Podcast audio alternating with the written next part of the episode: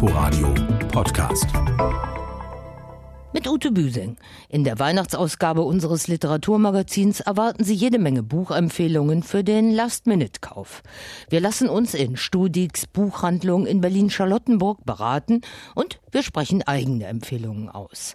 Herzlich willkommen zu Quergelesen. Zunächst literarische Neuigkeiten der vergangenen Woche. Am Anfang steht eine traurige Nachricht.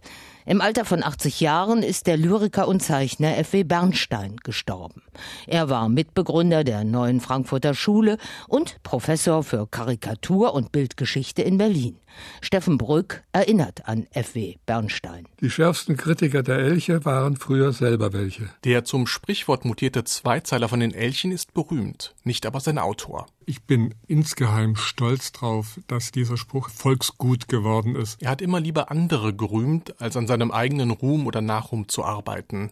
Dementsprechend bescheiden fällt auch seine Bilanz aus. Hab keine Romane geschrieben, keine einzige Sinfonie. Mein Umsturz ist Stückwerk geblieben, wie meine Tanztheorie. Nobelpreis nix draus geworden. Sowohl als Zeichner wie auch als Dichter sprühte Bernstein nur so vor Einfällen, vor Verspieltheit, vor Freude am Nonsens, und seine Reimkunst schrammte schon hart ans Geniale. Der Untergang des Abendlandes, grad war es noch da. Und dann verschwand es. Geboren wurde F. W. Bernstein 1938 als Fritz Weigler in Göppingen. Die Freude am Zeichnen zeigte sich schon sehr früh. Als Schüler begann Weigler seine Lehrer zu karikieren. Aus dieser Zeit stammt auch sein Künstlername Bernstein, den er sich aus einer Affinität zum Jiddischen zulegte. Während des Studiums an der Stuttgarter Kunstakademie lernte er Robert Gernhardt kennen, wie er eine herausragende künstlerische Doppelbegabung. Die beiden wurden Freunde und ließen sich vom Satiremagazin Pardon nach Frankfurt locken.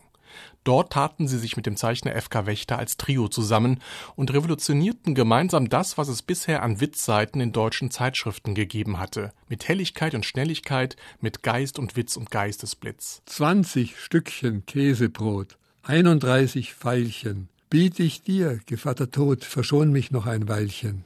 Zuletzt erschien von F.W. Bernstein der Band Frische Gedichte im Verlag Antje Kunstmann. Weitere Meldungen. Kein Literaturnobelpreis in diesem Jahr und der Ärger um die Schwedische Akademie in Stockholm geht weiter. Parallel zur feierlichen Aufnahme von drei neuen Mitgliedern wurde bekannt, dass Namen von Literaturnobelpreisträgern in den vergangenen Jahren schon vor der offiziellen Verkündung durchgestochen wurden. Konkret geht es dabei um Wisława Jimborska 1996, Elfriede Jelinek 2004 und Harold Pente 2005. 5. Auch Patrick Modiano soll 2014 bereits zuvor im Umlauf gewesen sein. Das ergab eine von der Akademie angestrengte anwaltliche Untersuchung. Übeltäter einmal mehr das langjährige Akademiemitglied Katharina Frostenson bzw. ihr Mann Jean-Claude Arnaud, der gerade wegen zwei Vergewaltigungen zu zweieinhalb Jahren Haft verurteilt worden ist. Arnaud soll die Namen, die er nur von Frostenson haben kann, im eigenen finanziellen Interesse weitergegeben haben. Mehr dazu nach der nächsten turnusmäßigen Sitzung der Akademie im neuen Jahr. Und noch eine gute Nachricht. Der Hansa Verlag will ab Herbst 2019 weitgehend auf das Einschweißen von Büchern in Plastikfolien verzichten. Nur noch hochpreisige Bände mit besonderer Ausstattung sollen mit dem umweltschädlichen und beim Auspacken lästigen Material verpackt werden. Und jetzt zu unseren Weihnachtsbuchempfehlungen. Einmal mehr habe ich Thomas Studig besucht. Er betreibt in der Richard-Wagner-Straße 39 in Berlin-Charlottenburg eine gut sortierte Kiezbuchhandlung. 2019 wird die nach ihm benannte Buchhandlung Studigs 40. Das ist so in der alternativen Zeit haben wir uns gegründet, wie die Taz und der Brotgarten und so weiter immer noch an der gleichen Stelle. Ich habe wirklich Glück gehabt mit meinem Vermieter. Seit 35 Jahren pssst, keine Mieterhöhung mehr gehabt. Und auch jetzt, nachdem das Haus wieder schön restauriert worden ist von außen, auch da ganz fair und nette Leute und Freunde und Stammkunden, die immer wieder kommen und die sich erfreuen meistens hoffentlich an meinen Empfehlungen. So wie er das für seine Kunden macht, hat Thomas Studig auch uns beraten. Seine erste Empfehlung ist eine echte Herzensangelegenheit. Lempi, das heißt Liebe, von Minna Rütisalo erschienen bei Hansa. Ein Liebesroman aus der Zeit des Zweiten Weltkrieges. Es geht um zwei Zwillingsschwestern. Die eine heißt halt Lempi, was die Liebe heißt. Die andere heißt nur Sisto, was nur Schwester heißt. Spielt 44 in einem nordfinnischen Dorf, Anfang der Kollaborationszeit der Finnen mit den Nazis. Diese Lempi aus Gag nimmt sich den erstbesten jungen Mann, der in ihren Laden kommt, als Mann, bekommt auch ein Kind von ihm und er wird eingezogen in den Krieg, hat vorher noch eine Magd für den Hof, den er bewirtschaftet, angestellt. Und diese Magd liebt natürlich auch diesen jungen Mann. Im ersten Drittel erzählt dieser junge Mann, im zweiten Drittel erzählt diese Magd und im dritten Teil erzählt dann diese Zwillingsschwester. Ein wunderschönes Buch, fand ich richtig klasse und toll. Ist schön dünn und macht Spaß zu lesen. Man kommt sich wie in Finnland, glaube ich, vor. So, ne? Nach dem anrührenden Debüt aus dem hohen Norden jetzt eines der Bücher des Jahres Maris Condé Segou erschienen im Unionsverlag. Die 81-jährige afro-karibische Erzählerin wurde mit dem alternativen Literaturnobelpreis 2018 ausgezeichnet. Auch sie erzählt in ihrer Familiensaga von historischen Schicksalsschlägen. Hat über 600 Seiten spielt in der Zeit am Niger in Afrika, wo die allerersten Weißen da überhaupt hingekommen sind. Es gibt ein Buch von T.C. Boyle, diese Wassermusik, was von der Londoner, von der weißen Seite her erzählt, von dem Mungo Park. Und diese Maurice Condé erzählt die Geschichte, die gleiche Geschichte von der anderen Seite, von den afrikanischen Fürstentümern und Königreichen. Das ist eine echte Wiederentdeckung es gibt auch eine Fortsetzung noch, wie Spreu im Weizen. Schließlich empfiehlt uns Thomas Stodig noch einen Kriminalroman von der unermüdlichen Französin Fred Vargas, Der Zorn der Einsiedlerin, erschienen bei Limes, ist der Nummer 1 Bestseller des Jahres in Frankreich. Für mich eine erstaunliche Entdeckung, weil ich selten Krimis lese. Ich habe viele Zuträgerinnen und Zuträger für Krimis-Tipps. Geht um so ganz langsam bisschen unkommunikativen Kommissar aus Paris, die Fälle sind immer so ein bisschen mit so mythischen, mystischen Sachen, so ganz merkwürdig, haben immer auch wieder irgendwie mit seiner Familie, mit seiner Herkunft zu tun. Er kommt aus den Pyrenäen, ist der Neunte mit diesem Adamsberg, mit dem Kommissar. Ich bin sogar so weit gegangen als Nicht-Krimileser, habe von vorne angefangen. Ich bin zurzeit beim fünften oder sechsten schon. Soweit die Empfehlungen des Buchhändlers unseres Vertrauens, heute aus der Buchhandlung Studix. Die finden Sie direkt am Berliner U-Bahnhof Richard-Wagner-Platz. Schönste Geschenk ist, dass du mir nicht schenkst. Musikalisch geht es in unserem weihnachtlichen Quergelesen weiter, denn der Berliner Chanson-Texter Thomas Pigor, Teil des Salon-Hip-Hop-Duos Pigor und Eichhorn, hat seine satirischen musikalischen Kommentare zum Zeitgeschehen jetzt als Buch veröffentlicht. 100 Chansons hat er von November 2010 bis Dezember 2018 als Chanson des Monats für SWR 2, WDR 5 und den Deutschlandfunk herausgebracht. Sie sind jetzt in einer von Illustrator Burkhard Neue anarchisch bunt bebilderten Chronik mit Arbeitsnotizen, Fotos, Zeichnungen und Gedanken zum politischen Chanson und den Grenzen der Satire zusammengetragen. Nein, wir rennen nicht durch die Straßen auf der Suche nach Marginellen. Und zum Nachhören sind alle 100 Chansons auf die beiliegende MP3-CD gepresst. Erschienen ist das Ganze im Con Anima Verlag. Zu bestellen auch beim Pigor Shop im Internet. Und noch ein sachdienlicher Hinweis. Live erleben können Sie Pigor und Eichhorn beim Neujahrskonzert am 2. und 3. Januar 2019 im Berliner Tippi am Kanzleramt. Empfehlen möchte ich Ihnen noch drei auf sehr unterschiedliche Weise berührende Romane bzw. Erzählungen von Frauen, die in diesem Jahr auf ihre je eigene Weise für Aufsehen sorgten. Annie Arnaud Erinnerung eines Mädchens handelt von einer ungeheuerlichen Begebenheit, die sich vor 55 Jahren zutrug. In dieser Novelle beweist sich die gefeierte Pariserin einmal mehr als Ethnologin ihrer selbst.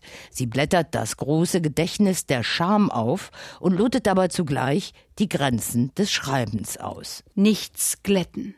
Ich konstruiere keine Romanfigur, ich dekonstruiere das Mädchen, das ich gewesen bin. Im Mittelpunkt steht die Erzählerin selbst, ein behütetes Kleinstadtmädchen aus der französischen Mittelschicht, knapp 18, Klassenbeste, bildungsbewusst und erlebnishungrig. Es betritt zum ersten Mal die fremde Welt des Begehrens und tappt dabei in eine furchtbare Falle.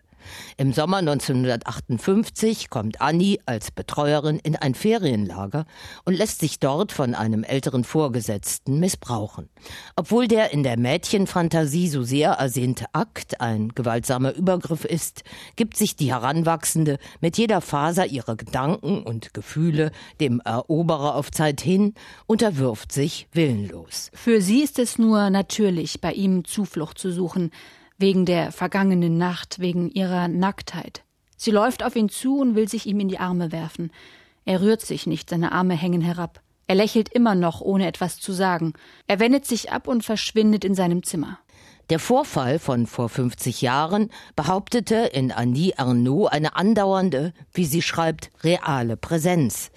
Der im Buch mitreflektierte Vorgang des mühseligen Beschreibens ist auch als Befreiung von der Scham und dem damaligen Verlust der Würde angelegt. Die Schriftstellerin versucht das Mädchen von 58 durch Nachempfindung und Rekonstruktion anhand von Tagebüchern, Briefen und Fotos zu verstehen, jenseits psychologischer und soziologischer Erklärungsmuster, die doch genauso wie feministische Lektüren Eingang in die Novelle finden. Die Frauenbefreiung Veröffentlichung fand erst ein Jahrzehnt später statt. Ein Bestseller über Macht, Ohnmacht und eine ranzige Zeit, in der sexuelle Gewalterlebnisse prägend für den Rest des Lebens sein konnten. Annie Arnaud, Erinnerung eines Mädchens, ist in der Übersetzung von Sonja Fink bei Hansa erschienen. Eine ungeheuerliche Geschichte, eine aus dem Dunkeldeutschland der Nachkriegszeit, erzählt auch Natascha Wodin in Irgendwo im Dunkel. Mit diesem biografischen Bericht knüpft sie an ihr unter anderem mit dem Leipziger Buchpreis ausgezeichnetes Muttersuchbuch Sie kam aus Mariupol an. Diesmal steht der russische Vater der Autorin im Mittelpunkt der in Rückblenden erzählten Spurensuche. Unter den Verschleppten und Entwurzelten in den Häusern am Flussabsatz eines fränkischen Städtchens überwacht der Vater die Heranwachsende, sperrt sie ein, degradiert sie, die sich so gerne assimilieren möchte, zur Putzhilfe. Versuchte er, da er das elementare Zugehörigkeitsbedürfnis eines Kindes zu seiner Umwelt nicht verstand, mich zu brechen, mich gefangen zu nehmen, zu seinem Eigentum zu machen, wie er selbst einst zum Eigentum der Sowjetmacht und dann zum Eigentum der Firma Flick gemacht worden war? Auch bei Natascha Wodin geht es um die Rekonstruktion biografischer Wahrheiten, um Schuldgefühle und Schuldunterstellung. Sachlich schreibend sucht sie einen Schlüssel zum Verstehen und blättert dabei das unrühmliche Kapitel ehemaliger russischer Zwangsarbeiter in Nachkriegsdeutschland auf bewegend und beklemmend. Und zum Vormerken, Natascha Wodin liest aus irgendwo in diesem Dunkel, erschienen bei Rowold, am 29. Januar um 20 Uhr im Berliner Literaturforum im Brechthaus. Seit das Geisterhaus 1982 ist Isabel Allende eine internationale Bestsellerautorin. Von vielen geliebt, von nicht wenigen aber auch als Königin des Gefühls, belächelt. In diesem Jahr hat die in den USA lebende Chilenin ein unvergänglicher Sommer vorgelegt. Der Roman ist späte Liebesgeschichte, Roadtrip und Thriller zugleich mit magischem Realismus verwoben. Und er erzählt von drei Flüchtlingsschicksalen. Im New Yorker Schneesturm begegnen sich nämlich bei einem Autounfall mit Leiche im Kofferraum ein Kindermädchen aus Guatemala, das dort von einer brutalen Gang verfolgt wird und sich illegal in den USA aufhält, ein eigenbrötlerischer Menschenrechtsprofessor, dessen jüdischer Vater einst in die USA floh, und eine Gastdozentin aus Chile, die ihrerseits wie die Autorin Allende vor Pinochet floh. Wieder macht Isabel Allende, wie in den meisten ihrer über 20 Romane, biografische Eckdaten zum Ausgangspunkt ihrer weit verzweigt erzählten Figurengeschichten.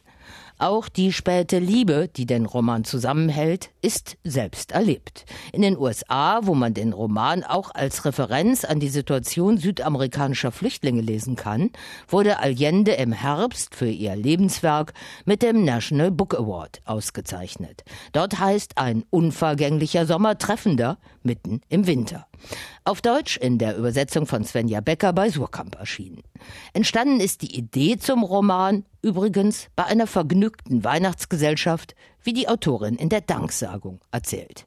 Na dann, frohe Weihnachten vom Quergelesen-Team, das Ihnen noch den ersten Satz eines neuen Romans als Schlusswort schuldet. Es war ein stürmischer, verregneter Tag im Dezember. So steht es bei Natascha Wodin in Irgendwo in diesem Dunkel geschrieben. Tschüss, bis zum nächsten Mal, sagt Ute Büsing. Inforadio Podcast.